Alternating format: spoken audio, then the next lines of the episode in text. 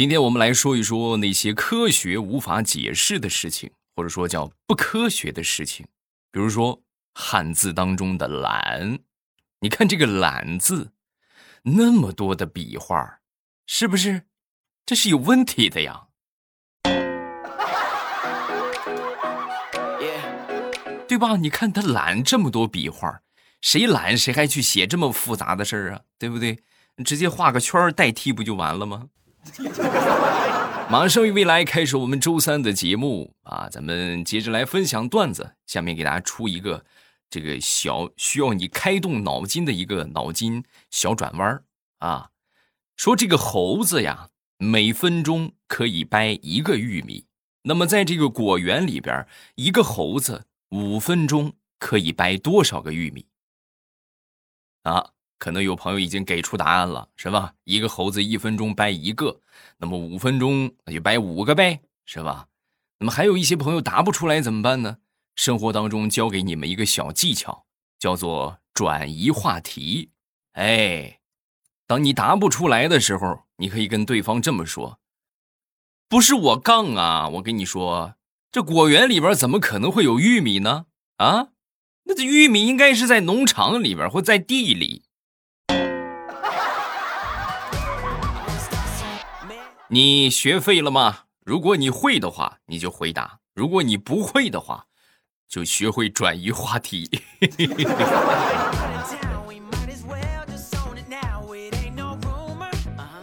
我小的时候，我记得我最崇拜的一个人就是叫佚名啊。我觉得很多人可能跟我一样吧。啊，那个时候，哎呦，我觉得这个人可厉害了，买本作文书，上边写的比较好的作文就有他。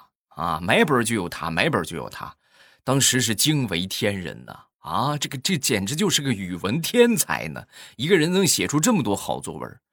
然后后来呢，我又发现这个艺名啊，他不光会写作文，还是个全才，什么名人名言呐、漫画啊、摄影作品呐，啊，包括后期的一些这个影视作品呐，然后都有他的名字。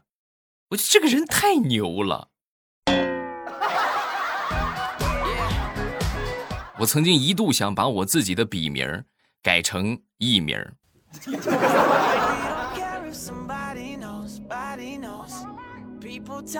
前两天看到了这么一句话啊，这句话叫做：“学历比你高的、家世比你好的、长得比你好看的，都这么努力，你努力还有什么用啊？” 啊，当然这是毒鸡汤啊，对不对？这努力可能不一定混得好，对吧？但是不努力的话，你肯定混不好，没毛病吧？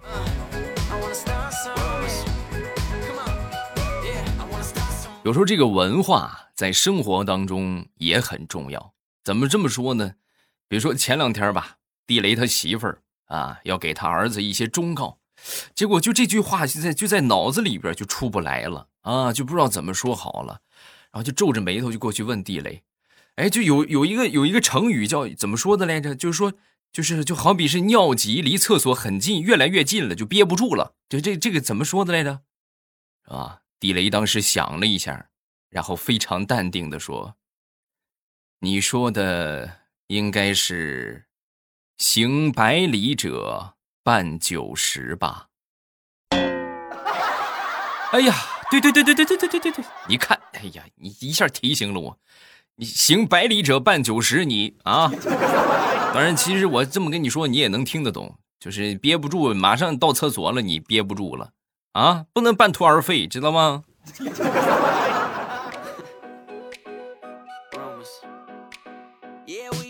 说说想当年上学的那些事儿啊，我记得那是在大学的时候吧，我们班有一个同学挂科了。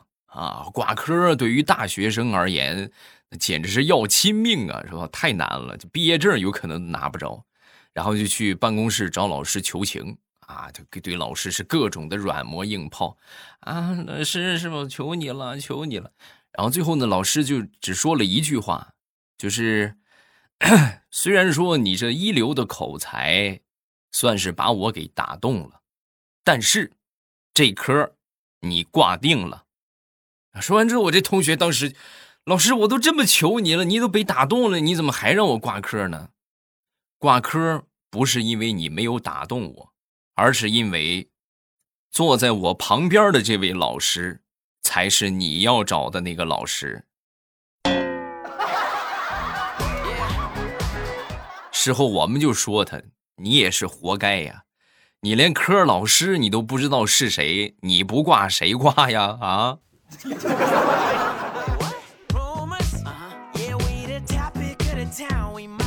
曾经上大学的时候，去网吧里边上通宵啊，那个时候基本上来说都是这个生活费可能一百块钱吧，留出三十块钱，甚至二十块钱吃饭，剩下的八十块钱全都消费了啊！而且普遍的情况是，到了月底大家都很穷啊。那个月底我记得特别清楚，就只有我还有一碗泡面啊，他们基本上就什么什么都没了啊，就啥都没了。然后半夜时分，我就把我这个泡面拿出来吃。拿出来吃之后，宿舍一共八个人，就我自己吃是吧？他们肯定也馋，他们都好几天没看见粮食了。当时就跟我就说：“哎，那什么，就喝喝口汤呗，喝口汤呗，是吧？你毕竟是一个宿舍里边的同学，好拒绝吗？不好拒绝。”然后我就把面递给他，递给他，顺便我交代了他一句话：“就只能喝汤啊。”小心点，别挑着面啊！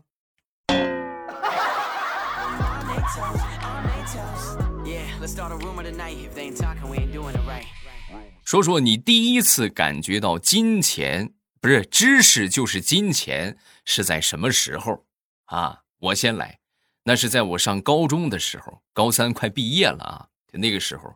然后呢，我们也是在外边租的房子，有一天出去吃饭。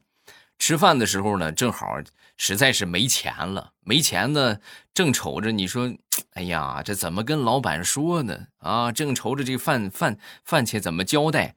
老板好像看出了我们的苦恼，然后递给了我们一个蛇皮袋啊，跟我们就说：“去，你们不是毕业了吗？好多同学那个书是不是都不要了？不要的话，你拿这个袋子装回来啊，给我扛过来，抵你们的饭钱。”哎呦，哎呦，那我这我们当时就立马就去宿舍，就去教室里边就装那些不要的书，然后装了一大袋子回来。回来之后就是不光抵了饭钱，而且还给了我们一人十块钱。那是我真的第一次觉得，知识就是金钱呐。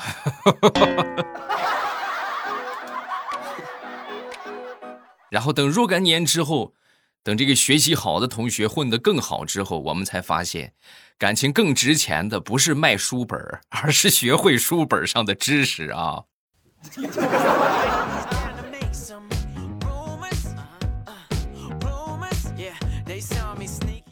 说说我以前买这个，你们吃过那个瓜子儿吗？就是某恰啊，那个瓜子儿，他他之前搞过一次这个活动，就是什么呢？就是瓜子儿里边放一个中奖卡，哎，你如果中奖了的话，还给你再来一袋。我曾经中奖的最高记录啊，各位，连续中了二十八袋等我打开第二十八袋之后，里面仍然顽强的挺立着一个“再来一袋老板看我那个眼神，我的天，都感觉都要冒出火来了啊！我要是再在那儿开，估计他就得手撕了我了。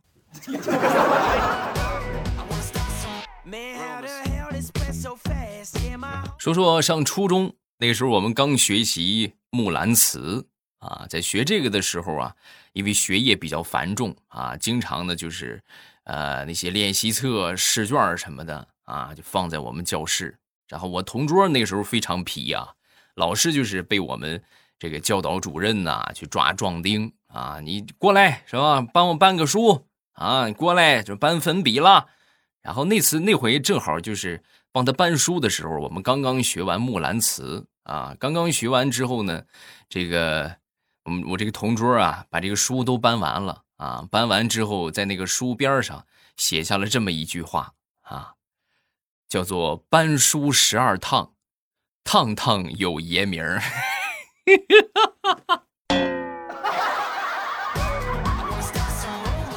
其实他学习并不好啊，学习水平一般。但是他这么一写之后呢，就充分反映了，就实践对一个人是多么的重要，对吧？就只有让他身体力行之后，他才能体会到那种烫烫有爷名的困扰啊！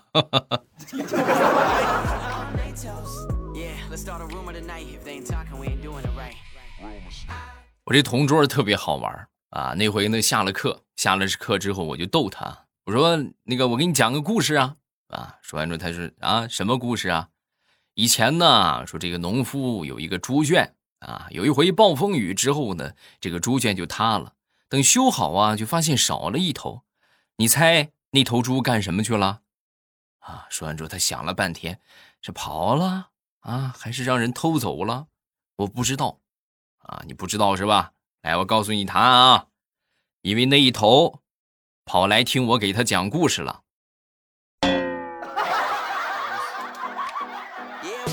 他是用了一节课的时间才反应过来，而且还是在课上，啊，老师正讲着课呢，他腾一下站起来，好你小子，你居然拐着弯骂我，脑回路属实有点长啊。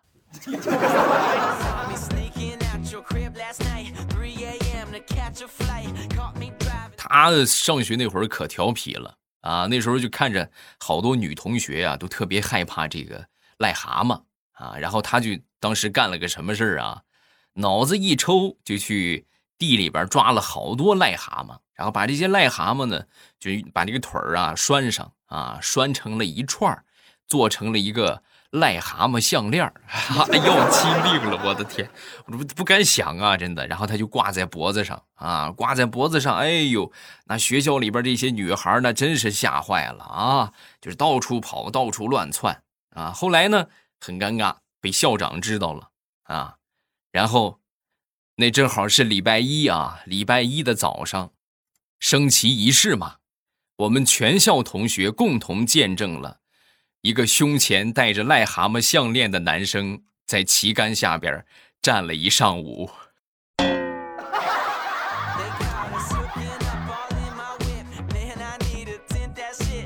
前两天我闺女出去上学去了。啊，早上起来呢，很早就起来给她准备好吃的啊，然后看着她吃完饭，然后出去上学，我瞬间想起了小时候我妈对我说的话啊，那一刻我是深有体会呀。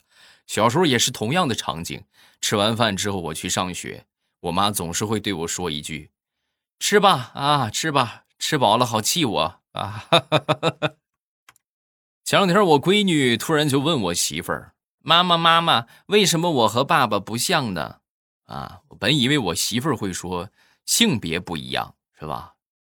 结果我媳妇儿是语出惊人呐，那肯定不一样啊，因为你爸爸不是我亲生的呀，而你是我亲生的呀。哎呀，你这个脑回路，这甩我好几条街呀！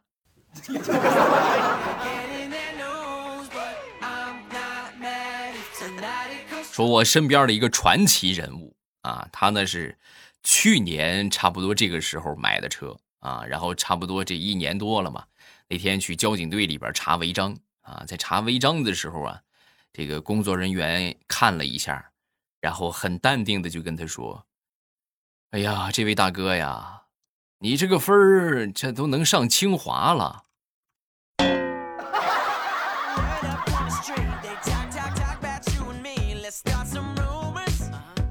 今年过年之前啊，经常就有人过来问我：“哎，今年有钱过年吗？”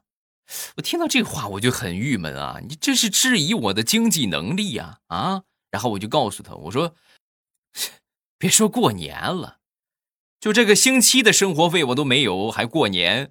过个毛线年！”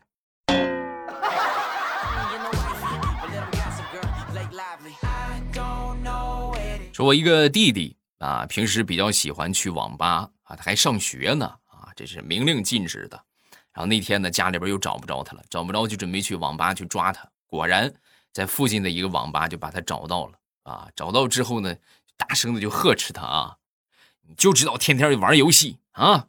等一下我跟你说，我给你班主任打电话啊。说完之后，我弟弟非常淡定的站起来，指着旁边的一个男的就说：“不用打电话了，这就是我们班主任，他叫我出来玩的。”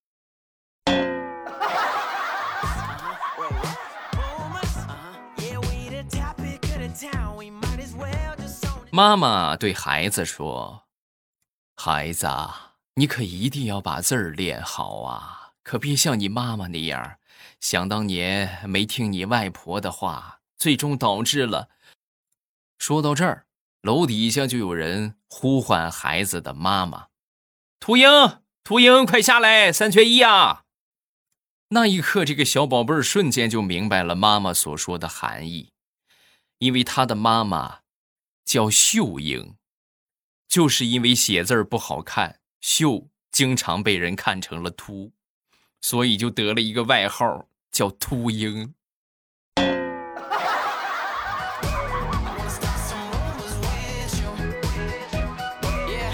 有时候我觉得辅导孩子写作业啊，真是一个特别难的事儿啊。前两天小侄子来我们家玩，需要写作业，那我就辅导他呗，是吧？然后我就在旁边陪着他写。然后陪着他一会儿之后呢，我实在是太困了，各位真的太困了。然后呢，我就哎呀，就坚持了一会儿，坚持不住了，我就去冲了一杯咖啡。冲了一杯咖啡之后呢，咖啡还没到起作用的时候，我就睡着了。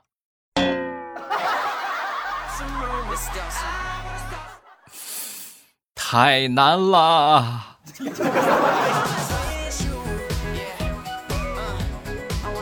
前两天家里边聚会啊，我呢被安排这个两个小侄子啊，负责我来带啊，而且还规定不准让他们玩手机，这就没问题啊，我们就就肯定会玩的很好。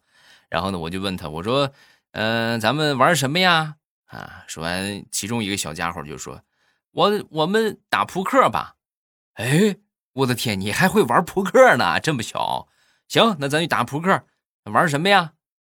玩就是金钩钓鱼呗，小猫钓鱼呗。然后我就拿着一副牌和他们玩了整整一下午的小猫钓鱼。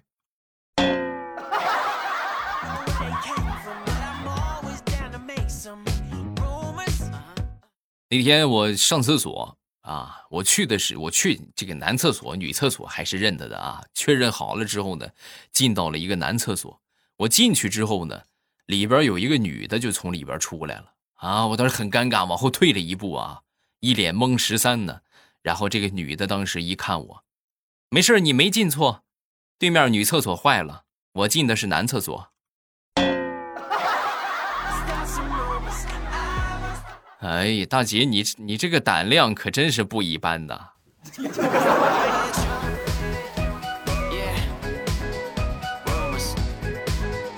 来 分享一下生活当中的讲究人啊，带引号的讲究人啊，怎么说呢？说我一个同事啊，他有一个战友，然后正好休假，休假就来他这个地方待了三天，那肯定得安排一下，对不对？前前后后拢共花了六千多块钱，然后这个战友走了之后啊，就是只字没提啊，就是一句话也没说。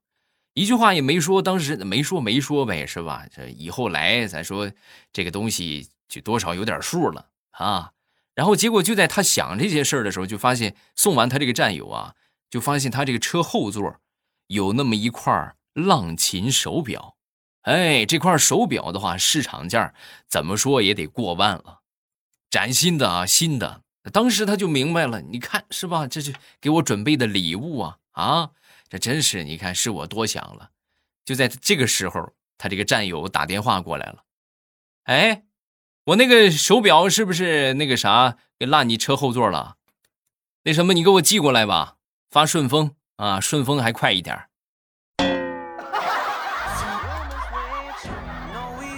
我给你摔了，你信不信？